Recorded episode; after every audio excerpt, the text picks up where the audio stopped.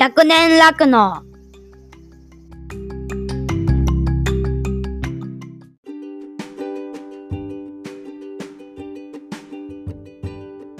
はい、どうも皆様、こんにちは。岡山小橋ランドのコバちゃん。誰？コバちゃんってえ、コバちゃん知らないんですか？今小橋ランドですよ。知らないんですか？こ 何がおもろいこれ。の笑いのツボがどんどん浅くなっていくんですよ。こう329まで行ってしまうともう、押せてないやん、今の。おしらく。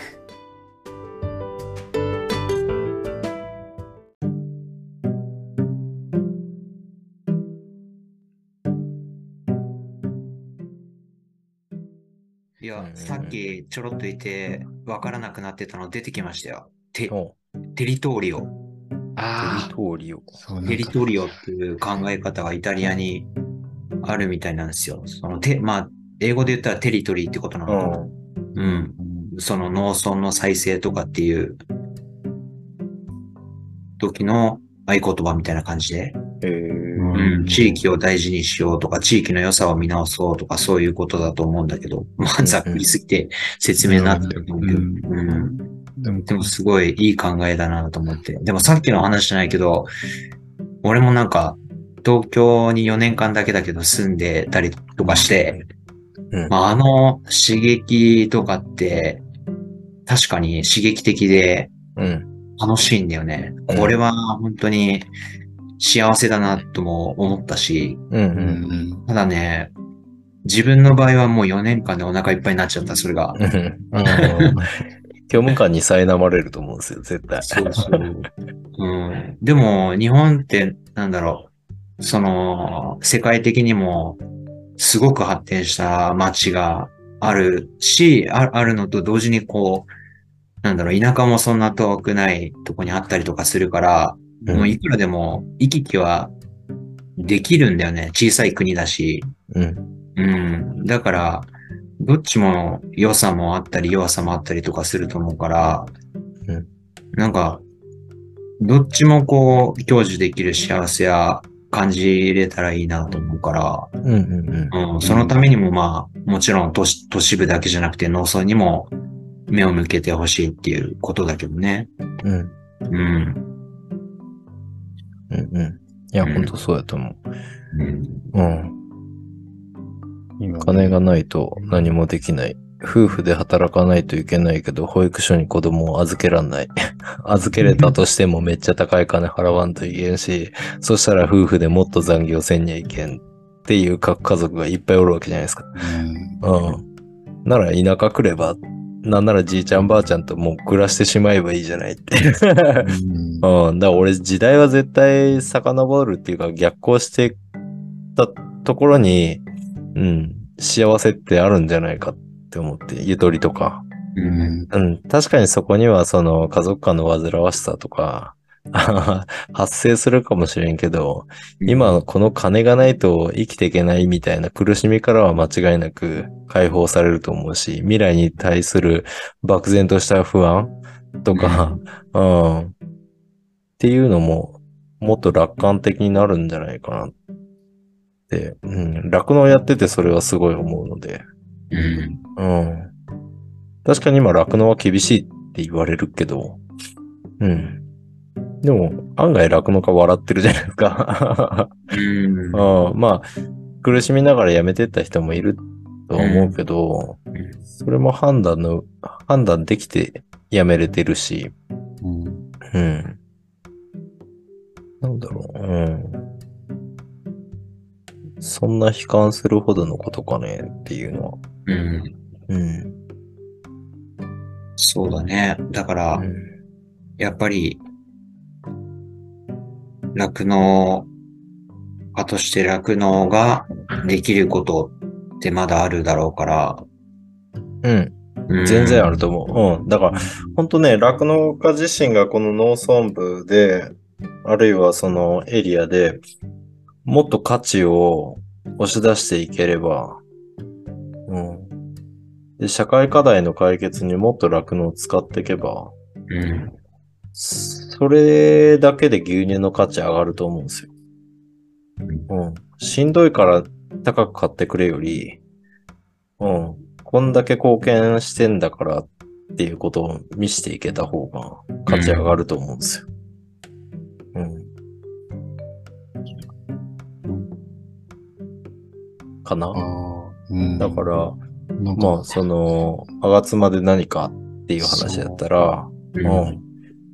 あがつま結局さっき言ったように、結構いろんな農家がいて、うん。うん、農業者同士でも多分連携できるから、牛をそ、そこに連れてくるんじゃなくて、堆肥を持ってった方が俺は面白いと思うし。うん。うん。うん。そう、結構ね、うん。畜産のね、養豚養鶏もあるから、うん。その、まあ、自分も堆肥を運んでるところはもちろん地元にもあるんだけど、その、青年部組織っていうか、うん。その辺にはたまたま今いなくて、ああ、はいはい。そうそうそう。ただ、その他の地区種うん。の堆肥を使ってたりとかっていう事例はあるから、うんうん。うんうん、結構ビジネスパートナーとしても、がっちりやってる地域で、うん。うん。なんかでかい牧場とかでかい農場がポンポンって離れてできていくよりも、うん。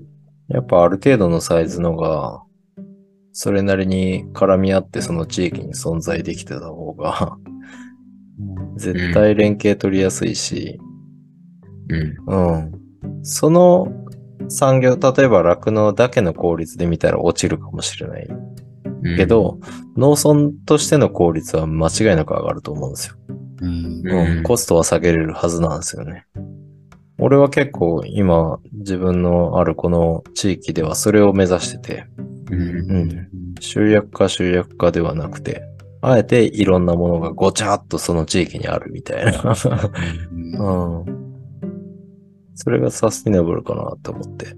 うん。うん。そうね。なんか、規模、規模感で言ったらもう本当に多様であっていいと思うし、まあ、うん群馬も結構畜産農家いっぱいいるから、うん。うん。本当にもういろいろ、いろいろ、うん。でもやっぱり、その地域地域で、うん。まずはね、根ざしてうん。やっていくことってのは絶対必要だなと思うし、うん。だと思うん。で、そのためにやっぱ必要なのって言ったらコミュニケーション。う。うん。うん。どれだけ取れるか。そうですね。でうん。共通の未来が思い描けるかどうかですよね。うん。うん。すのためにはす、あの、それぞれの課題をそれぞれ互いに認知することかなって思ってて。うん。結構、あの、例えば、米農家の課題は酪農家は関係ない。あるいは特に気にしてないっていう酪農家がいたり、うん。酪農家の課題はよく知らんけど、米も大変なんやって言っとる米農家がおったり、うん。うん。するけど、互いの課題をこう突き出して、同じテーブルに並べて、え、これとこれ組み合わせればよくなんじゃんとか、そういった話し合いができるかどうかっていうのが、構築連携も含めて、その地域の課題解決を前に進めることになると思うので、うん。腹割って弱みを見せ合ううん。ことから始まるかなって思ってます。うん。うん。じゃないと多分それぞれにもう規模拡大することでしか生き残れないよねってそれぞれに結論出しちゃうと思うんですうんよ。うん。そうだね。うん。米なんかもそうじゃないですか。結局、規模拡大することで機械のランニングコストを、うん、いかに分散させるかっていうことで、うん、結局規模のでかい米農家しか大きい所得を上げられない。人を雇えない。うん。うんけど、その中身はめちゃめちゃ大変じゃないですかね。うん。うん。ね、規模は本当に規模の拡大っていうのは、もういろいろ見てはきたけどう、ん。うん、の農協も産地化を進めて、うん まあ、そのうん役割はもちろんあったとは思うんだけどね。うん。うん。でも必ずそう。変化を求められる時って来るよね、多分そういうのっつうの。そう。結局、その極端な形を取っていくと、例えば、じゃあ、畜産がよ弱くなったこの地域みたいなところがあって、そしたら食料を作るために金を払って肥料を買ってこないといけなくなるんですよ。うん。うん。結局、金で金を作る作業。うん。で、それが経営やろっていう風に言われてるけど、うんうん。農業は絶対的にそこにある資源をうまく使って循環させて、その中から食い物を作り出す。うん。でもっと言ったら人間の排泄物も含めて、また畑に戻すっていうところまでするのが農業だと思うんで。俺、それ見てたよ、でも小さい頃は。うん。そうそうそう。うんそうそう。うん。ね、全然、数十年前までは全然あった話なんですけど、いつの間にかそんなことを忘れて、汚いものに蓋をして。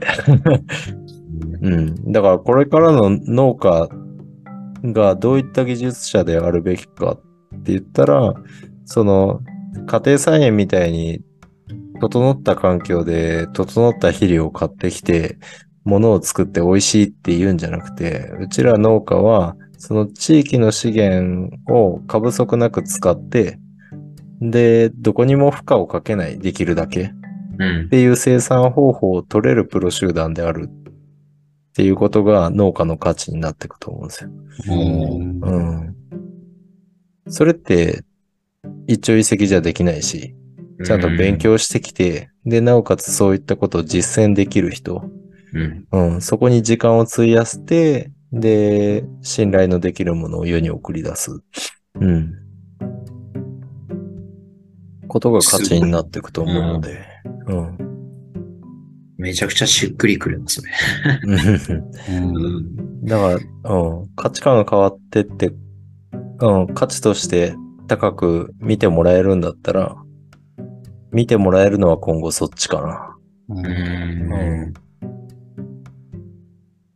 うん。うん。どんないい牛乳絞っても、どんないい米を作っても、どんな綺麗な野菜を作っても、大して値段変わらないのですよね。うん。ものとしての価値は。ただ、その産業としての価値っていうのを開けようと思ったら、やっぱそういったところかな。うん。う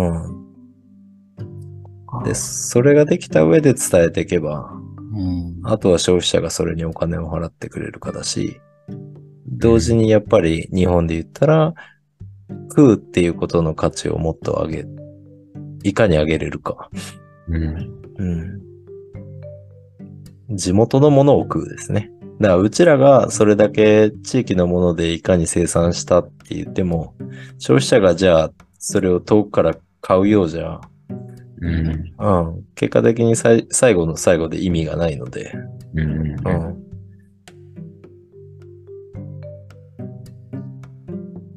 そういった社会をどうやったら作れるか。エリトーリオだ。うん。うん。もうね、牛の場に何ができるか。いや、実は、うん。酪農い酪農業界をなんとかしたいなって思った理由が、ほう。やっぱそこなんですよね。なんかその、今日私の回ではないですが、いやまあまあ、あんま気にせんくていいんじゃない？じゃあ違うんですよ。だから今ね、目の前にあった本をね、見たらね、これ、ソーシャルデザインって言って、ほまあち地域課題を解決するためのステップがあって、う。へえ。こ、れ、その北海道に行く前に、あ酪農を通じてその地域をどうやってうん。発展させられるかとか、その課題を解決できないかなっていう思いで北海道に行ったので、酪農業、今ちょっと視点がちょっと変わって、酪農業界をどうやったらうん。よくできるかっていう視点で、ちょっと大きい範囲で考えちゃってたんですけど、うん。今のやっぱ話を聞いていくと、やっぱ、うんじゃあ富澤さんの地域だったら、富澤さんの地域の地域課題をどう解決していくかっていうステップの中に、酪農ってものがどうそこに貢献できるかっていうことを踏んでいけば、それが今後の酪農業界全体のうん。価値につながるので、これね、本当この本も面白いんですけど、いろんなその地域の人たちにどう声をかけていくかとか、その未来の、そこのあるべき地図みたいなものを一回作って、そこにどうやって進んでいくかっていうのを、その地域の人たちと共有しながらって、どうやっていけばいいかとかっていうのを、まあ、全部書いてあるステップがあって、うん。で、これを今ちょっと、酪農業界全体で考えてたんですよ。はい。でもそれすごくやっぱり大きな、もっとでかすぎて。でも、うんでもその、この多分酪農業界全体を良くするって考えたときには、あのまさんが言ってるような食に対する消費者の意識を変えなきゃいけないと。で、それって何なんだろうってなったときに、今富澤さんの地域でこんなことできたらねって今の会話の中で、あ、その食に対することとか、地域の中でそれをこう生産してって、その中に必要な分だけをそこで作ってやれることが一番幸せだし、食べていけるんだよみたいなことを、そこの、ある意味、価値ってものをどうやって消費者の人たちに知ってもらうか、そう自分たち、自分ごとにするっていうのは、ある意味その、あ、今本当に危機的な状況なんだと。この食に関して。でそこを、あ、そっかそっか。本当にさ自分たちの地域でできることを食べれるものを自分たちの地域で生産して自分たちで食べていけるような環境を作っていかないと、私たちはもう食い、食べれなくなっちゃうかもしれない。っていうことを、うんやっぱり知ってもらうために、まあ、知ってもらうというか、それぐらいの危機感を持って各地域でこう取り組んでますよってことを、やっぱ発信してったり、それを実際に体験してもらっていく、その地域を。うん。そういう活動が広がってくれば、やっぱ食とか、そのお金とか、そのあたりのその幸せの感覚の価値観ってものが、やっぱ少しずつ変わっていって、やっぱ国産のものにこうお金をしようとか、うん、なんかそういう食とか農業に関して、もっと価値を感じてもらえるようになるのかな。うんだからこれだから、そこが一つの、今の、なんかぼや、なんかわかんないいろんな課題があるものの何をすれば解決できるんだろうってなって、なんかね、いろんな、いろんなことやったり、いろんなとこ行ったりしてるのも、やっぱその糸口ってやっぱ見つかってないわけですね。なんかやってみよう、なんかやってみよう。うんうんでもこれを一つの軸として、あじゃあその、今回やったら一つの地域を、こうどうやってよくできるかみたいのに、牛の場として関わって、その他の産業の人とか、地域の人とか行政とかに、どうやって訴えていこうかとか、うん。なんかそういうことをやっていく過程を外に発信していったりとか、うん。うん、っていうのは、ちょっと面白いかなというか、それがやるべきなのかなって今思いましたね。うんなんか富澤さんとかはすごく今の状況からするとやりやすいというか、そういう話題がもう出てるわけじゃないですか。うんうんでも、でも何をしようとかまでははっきりと決まってない。でもそこのこう動き出し方とか、どんなステップを踏んでいこうかとか、まあ、そこを私たちは全然違う地域の人間だけど、みんなでこうアイデア出し合ったりとか、実際に、うん、他の農業の人たちとかと一緒に話すきっかけがあってこうやっていったらいいとか、なんかそういうものを逆に富澤さんをバックアップしていくというか、サポートしながら、うんうん、富澤さんの地域が何かこう一歩でも踏み出せたり、するっていうのが今回の牛の場の中の富澤さんの役割。富澤さんの地域の一つの。うん。うんなんか一緒に、一緒に考えてみたい気はしますね。うん。なんかそれすごい面白いなって。うん。そう。もうすでにそんだけの地域資源がうん。ある中で、うん。あるけど課題もすごくわかりやすくなんか見えてる気がするんですよね。そうそううんそうそ。うみんなが感じてることが。うん。だから、まあ、変、ちょっとあれですけど、青沼さんの高岡とかとは、多分また全然違う課題がそうですね。あって、うん。うん。逆に高岡に関しては、青沼さんが課題なんだよって言って、こう、みんなにこう、奮い立たせながら、やって、一個ずつこう理解してってもらって、だからすごい大変だし、うん。でもそれを突破しようとしてる青沼さんの一つの姿もあるし、富澤さんのとこはやっぱいろんな、もうある意味農業地帯だし、いろんな種類の農業ができる地域だから、うん、そこに対して、うん、みんなの課題を富澤さんも知りながら、うん。農業の課題も伝えながら、じゃあどういうことができるんだろうってものを、まあ、地域の住民の人たちと一緒に考えたりとか、うん、そういうのをやれたら面白いというか、うん。うん。イベッジ構想ですね。うん、でもなんかそれ、それが本当に、まあ酪農、でも酪農っていうテーマだけで考えても、そこをやっぱりやっていかないと根本の課題解決が何も見えてこない。俺は最近思いますね。うん本当に。うん業界だけで解決できる問題じゃないんじゃないかって本当思い始めてます。うん。うん。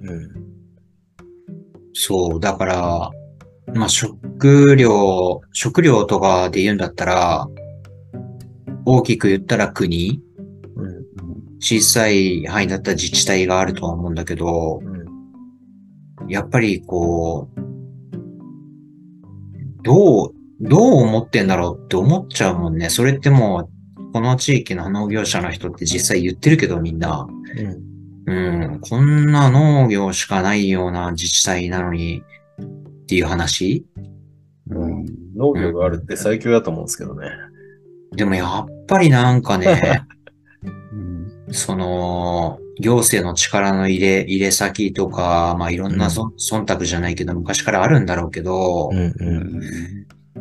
うーん、道を引っ張ったりとか、ね観光客誘致したりとか。まあそういうの優先するのもわかるんだけど、うん。なんかやっぱこう、食の方には向かないまかないね。そ農業に価値を見出せてないというか、やっぱ当たり前になっちゃってるんでしょうね。それしかないと思っちゃう。農家も農業に価値見出してないですからね。うん。う。うん。だからそこが根本的な問題だと思うんですよ。だからうん農家が農村部でいろんな農家と一緒に楽しい農業、農村を作っていればうん、なんかあっこ楽しそうやな、みたいな。うん。うん。なると思うんですよ。寄ってくる状況を作る。そうそうそうそうんそれは農家次第じゃないですか。うん。うん。農家なんてクセモン揃いですよ。言われて言うこと聞くような連中おらんすからね。だ自発的に自分らで楽しいことをあの農業がいいもんだってまず自覚して、で、互いに協力して、めんどくさい人間関係、農村文化かもしれんけど、うんうん。でも、それでできるすごい楽しいことに価値をまず農家として見出して、うんうん。オラが村はこんなに生きていくのが楽しいところなんだぞ。で、それを作った上で外に発信していかないと、うん。上辺だけでいいもんだ、農業は。食料を作ってるんだから。って言って発信しても、やっぱね、パンチがないんですよね。うん。うん。それって多分外から来た人に伝わるじゃないですか。うん。ううん。ん。だまずはやっぱ自分らが変わる。そのための、うん、気づきを与える何かを牛の場として仕掛けていけたら。いいアイデアありますか？ハルさん。え？ーでも、うん、でもやっぱ、うん、今の農家さん自身とか、その町の人自身が自分たちの地域の価値をやっぱり分かれ、うん、感じれてないっていうきっと課題があるだろうと。うん。うん、があるので、やっぱそこをどうやって、あ、そこの、それが課題なんだよってものを地域の人にどう知ってもらうかっていうのがまずだ大スタートだと思うので、だからそこを、うん、なんか手探りでもやりたいですね。今多分いい方法って絶対出ないじゃないですか。そう。ここにはね、書いてあります。いろいろやり方。あうん。その課題を知るために、あ。はいはいはい。とにかく森の中を歩けと。この、この森、というなんか、なんかわかんない課題があるこの森の中を歩いて、はい。で、先人たちの知恵をちゃんと学んで、こういうことやってきたと。うんで、森の全容をまず理解しなさいと。あこのその地域の、うん、だからいろんな産業の人に声とか、あ。おじいちゃんおばあちゃんに昔はどうだったっていうことをやっぱり、やっぱりその地域の歴史があるので、やっぱそこをやっぱ知ることがまず第一で、うん。うん。で、それをやっぱ行政とかの人にも伝えていくもそうだし、その地域でそれを知ると。うん。で、それを知った上で、今いる人たちの声を聞いていく。うん今どう思ってんの？とか、どういう課題あるの？とか、あの、それがもしかしたら本当に何も価値を感じてないっていうものが課題ってことはそこで初めて知るんですね。いろんな人に聞いて。もうダメだよ、この地域は、みたいな。そうそういう、多分そういう話がどんどん出てくると思うんで、うん。で、そうやって聞いていくと富澤さん自身も、あ、その課題が自分ごとにどうできるかですね。富澤さんはそう思ってないかもしれないけど、みんな全然価値を分かってないってことが課題なんだと。で、その課題ってなんでそう思っちゃうんだろうなってことをやっぱ知らないと、それって解決できないんで、富澤さんは絶対ここに価値があるって思ってても、他の農家さんはそう思ってないんだったら、その農家さんがなぜそういうふうに思ってしまうのかっていうことをやっぱ知らないと、うん。課題解決はできないので、そうですね。うん。っていうことのステップをやっぱ踏んでいくわけですね。うん。一個一個。うん。っていうのをどうやって、そのステップを踏んでいくのか。うんうん。うん。っていうのをやっていくのが、まあ、地域っていう課題だとやっぱ、なかなかやっぱそういう人と人の、うん人を知ってくる、人の課題とか人のあれをこう、聞かなきゃいけないんで、これは外から来た人がやるやり方なんですよ。ああ、どっちかっていうと。うん。と。でも、それが中の人もできないことはないので、うん。だからこれとりあえず富田さんに一冊送りますんで、うん。一緒にください。そうそう、あの、ちょっと覗いてみたいですね。送ってきますよ。あの、うんポチッとして送ってあげますよ。ポチッと。あうんでも面白い。あの、なんかこういうステップ。こういうの考えながら、じゃあちょっとこんなことやってみようかとか、いろんな事例が書いてあったり、うんう。ん。なんかその、ね、なんかそういうのを見ながら、なんかやれたら面白いかもしれないな。うん。うん。うん。なんかちょっと俺も考えてみます。うん。うん引き続き。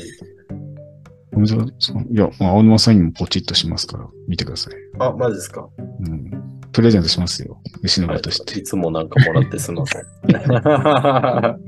うん。でもなんかそう、これ自分でやってて、結局仲間を作んないとできないので、最終的にやっぱ仲間を作って、うん。で、一緒にどうやって、それをやっていくかっていうふうにならない限りは、これ一人じゃ絶対できないし、うん。うん。で富澤さん頑張ってって、こんなやったらどうって言ったって、富澤さん一人でできること絶対ないので、うん。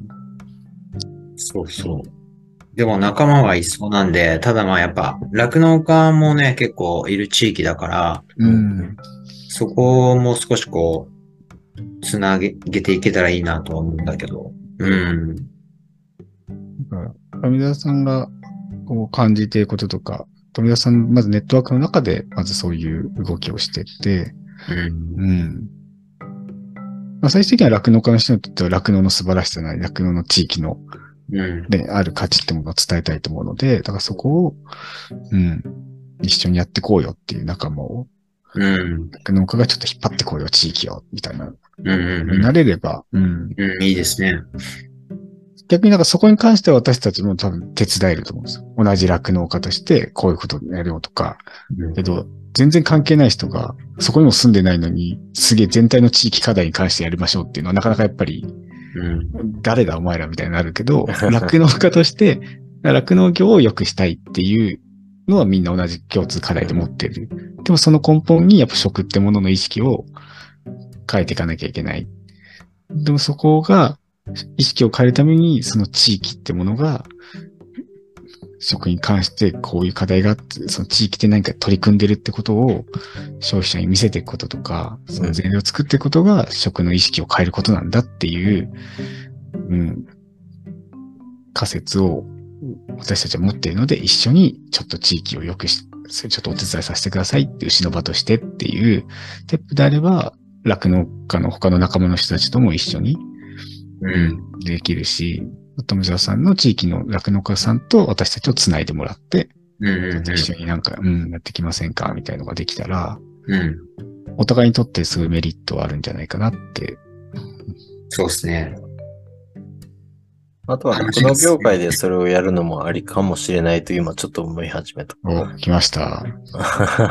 そこに行けたら一番いいですね。そこがやっぱ。うんそうですねだか。らそこがだから、あの、酪農業と乳業とか、他のも含めて、そういう同じようなステップを踏んでって、じゃあ酪農業界というか、まあ、牛乳なり酪農業界含めて、どうやっていこうかっていうステップは多分同じだと思うんですよ。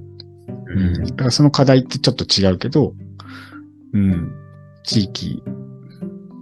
そう。だからそれは、それで、ちょっとやってみたいですよね。やれる、どこまでできるかわからないけど、酪農業界、酪農乳業っていうこの大きな、なんか、課題がたくさんありそうだけど、みんな課題だって思わないようにこうやってきてる。これをどうやって未来に向けてやっていくのっていうのをステップを踏んでって、うん。やっぱ、まあ今、牛の場としては、まあそれをやってるつもりなんですけど、いろんなとこ行って声を聞いて、うん。まあそこ何か一つ、こうなったらいいんじゃないかっていう、牛の場としてのあるべき姿を描いてみて、そこにいろんな人たちが賛同してくれたりとか、うん。うん、するっていう、なんか一つの道筋を一個作れたら、すごく大きいんじゃないかなっていう。うん。そういう、うん、そういう風土にするというか、なんかこう、この未来に向かってどう変えていこうっていう思いが少しでもみんなの、こう、ある意味、みんなの思いが少しその道を同じベクトルを向けるようなうん雰囲気になるだけでも大きな一つなので、動いていくしかないですね、でも。そうん。うそんな感じですよ。すごい壮大な話してるけど、でも、多分そういうものがないと、だから今バラバラで同じようなイベントがいろんなところで起きて、お金がこう使えたらいいのになとか、なんかそんな課題が見えてこの活動を始めたっていうのは、なんかそこができてないんですよね。うん未来、どこに向かってるかわからない。うん。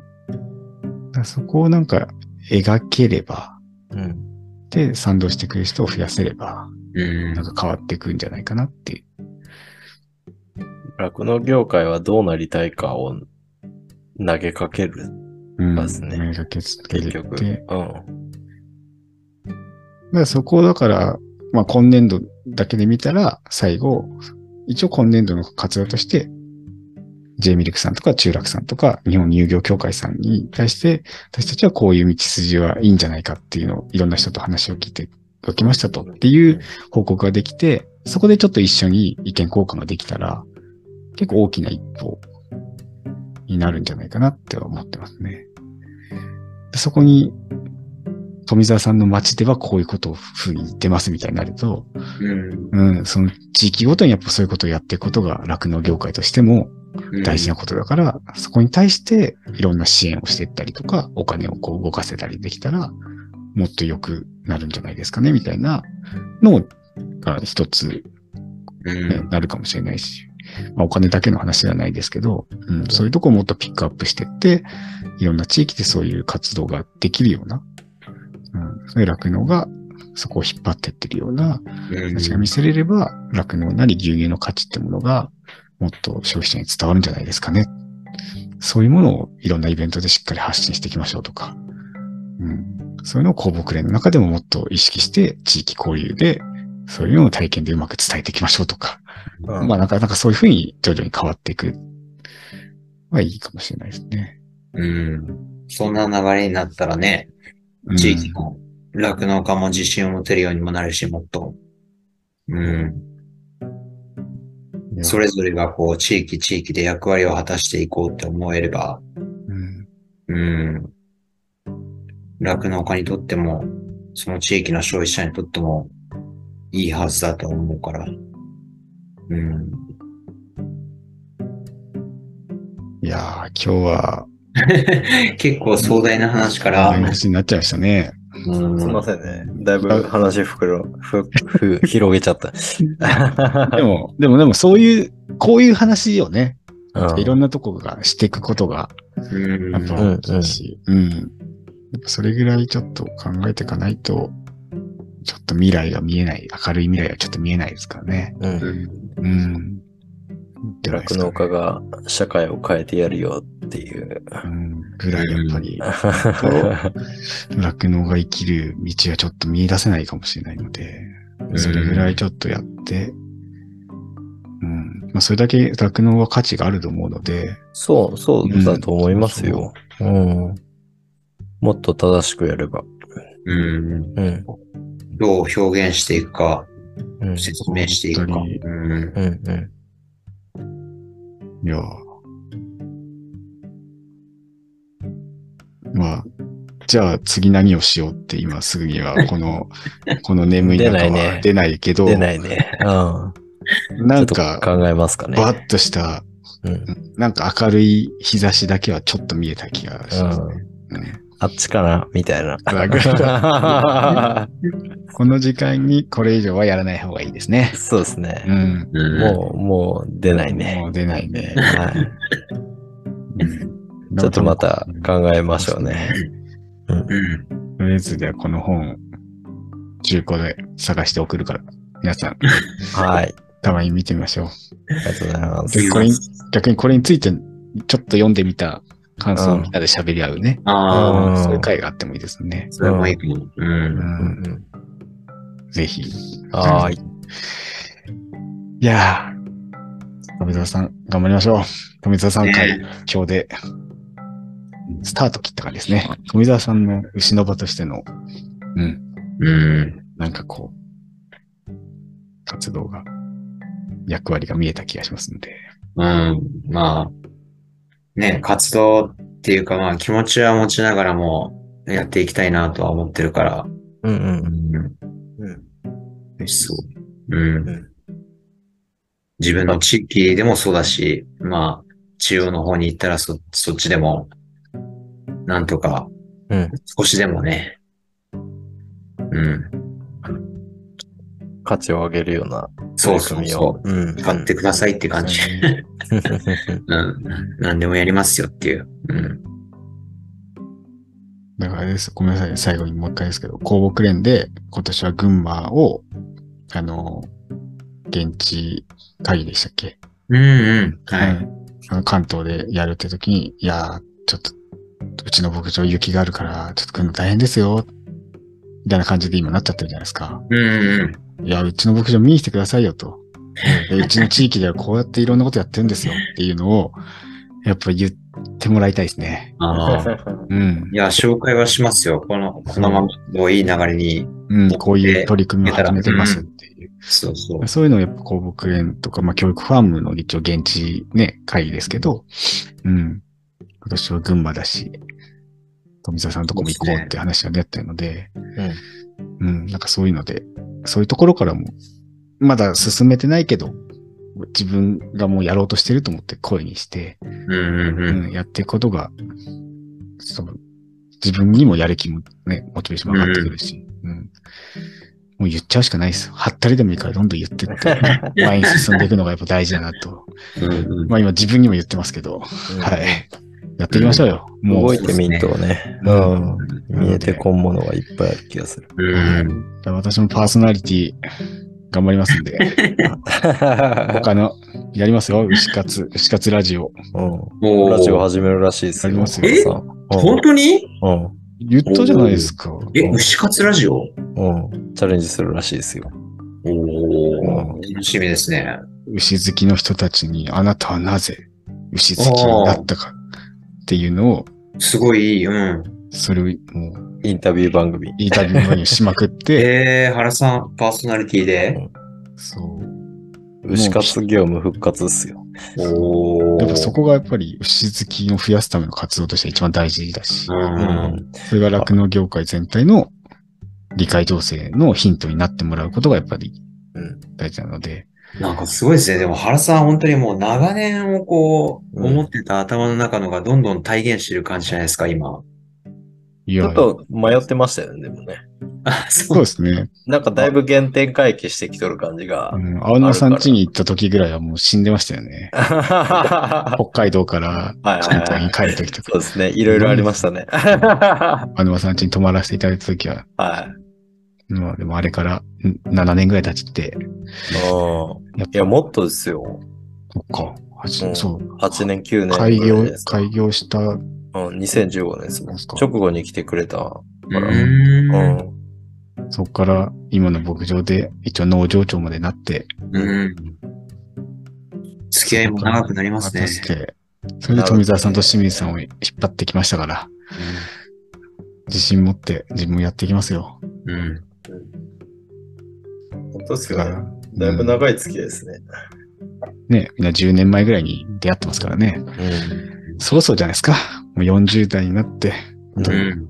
うん、今やんないと、おじいちゃんに、おじいちゃんになっちゃいますから。なそうそうそうそそうう。うんでも本当それ、40とかね、踏み入れて、今やんないとっていうのはやっぱ、ちょくちょく出ますね。今やんないともうん。うんやんなくなるとう、思さすがに、うん。う。うん。今ですよ。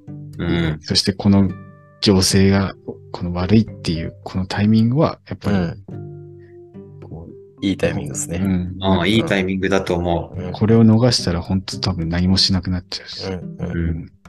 うん。いや、でも頭回回りますよ。やっぱこういう時って一番。うん。う。うんん。そうやと思う。うん。今ですよ。うん。できますよ。うん頑張りましょう。うん止まろちゃんとみんな寝て、もう全然寝てないんで、寝ますよ。う。寝よう寝よう。俺も意識飛びかけと。そうですね。じゃあ、また次。はーい。はい、やりましょう。あと、清水さん、清水さんのやつもちょっと日程組んで、次回。清水さんもうきっとなんかすごいことになると思うんで、はしょうーい。はい。じゃあすいません。お疲れ様い。おでした。疲れ様でした。はおでした。疲れ様でした。おやすみなさい。はいはい。ください。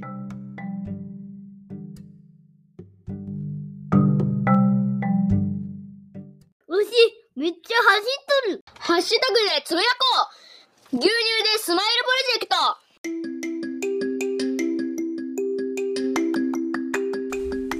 100年楽の